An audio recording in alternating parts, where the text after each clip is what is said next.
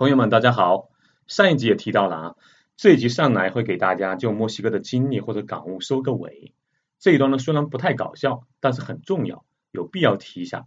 然后呢，咱们再进入搞笑的巴西经历。我在墨西哥的时候啊，和一个客户，就是之前提到过的于总聊天。据他介绍，墨西哥的工资分为日薪、周薪、月薪、年薪和分红。给他们公司收卫生的阿姨拿的就是日薪。给他们送货的小哥啊，得的就是周薪。他们公司的员工大多数拿的是月薪。他们公司的高层主要是靠年薪，而他自己和合伙人拿的是分红。他说这一段的时候，我当时很有感触。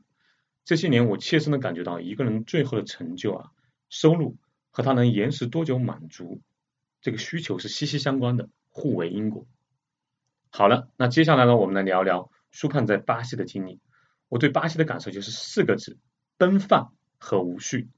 我第一次从美国飞巴西也是二零一三年，入境巴西的时候啊，巴西发现巴西圣保罗的机场还是相当不错的，有发达国家的感觉。接着通过边检，边检员呢是一个帅哥，他开始一本正经的问我：“这本护照是你的吗？”我回答：“是。”然后边检 帅哥歪着脸啊笑着说。护照里的人比你要瘦很多，不像啊，有问题。我愣了一下，马上用双手按着脸，缩着嘴给他看看。边女帅哥看了一眼，说：“嗯，这就对了。”啪，盖章让我通过了。过了几天，到客户那里开会，开完会后呢，自然而然的就聊起了足球。既然聊到了足球，那也自然的聊到了巴西队和德国队。然后客户感慨。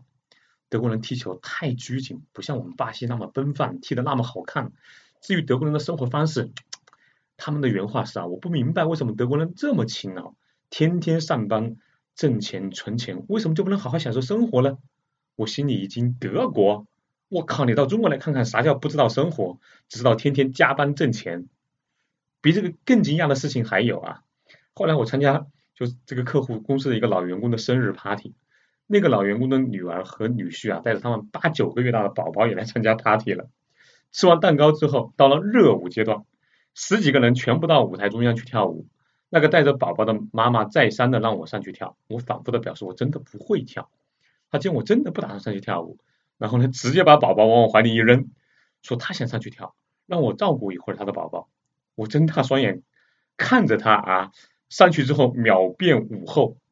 应该说不是午后，秒变热舞天后，那个屁股扭的哦，也不知道巴西人都是咋想的。我们第一次见面啊，怎么就怎么能就把几个月的婴儿塞到我怀里了？更恐怖的是，我当时没有任何带宝宝的经验。那个时候，苏胖其实已经有小孩了，我的小孩也刚刚几个月大，但是因为一直在国外出差，根本就没有时间照顾自己的孩子，就看着熟睡的宝宝和不远处啊大家扭来扭去的身影。一时五味杂陈，突然听到一声屁响，随即闻到了大便的味道，我差一点直接把宝宝就扔到了地上。就在我手足无措的时候，那位娜妈，那位热舞天后，终于下台把宝宝抱了回去。抱走的时候啊，还深深的在我脸上吻了一下，她老公就在旁边。回酒店的时候，我在镜子里看到了那个吻痕。这你妈，巴西人真的是太奔放了。好了，舒胖在巴西还遇到了哪些有趣的囧事？敬请收听第二集，大胸妹妹还要去丰胸。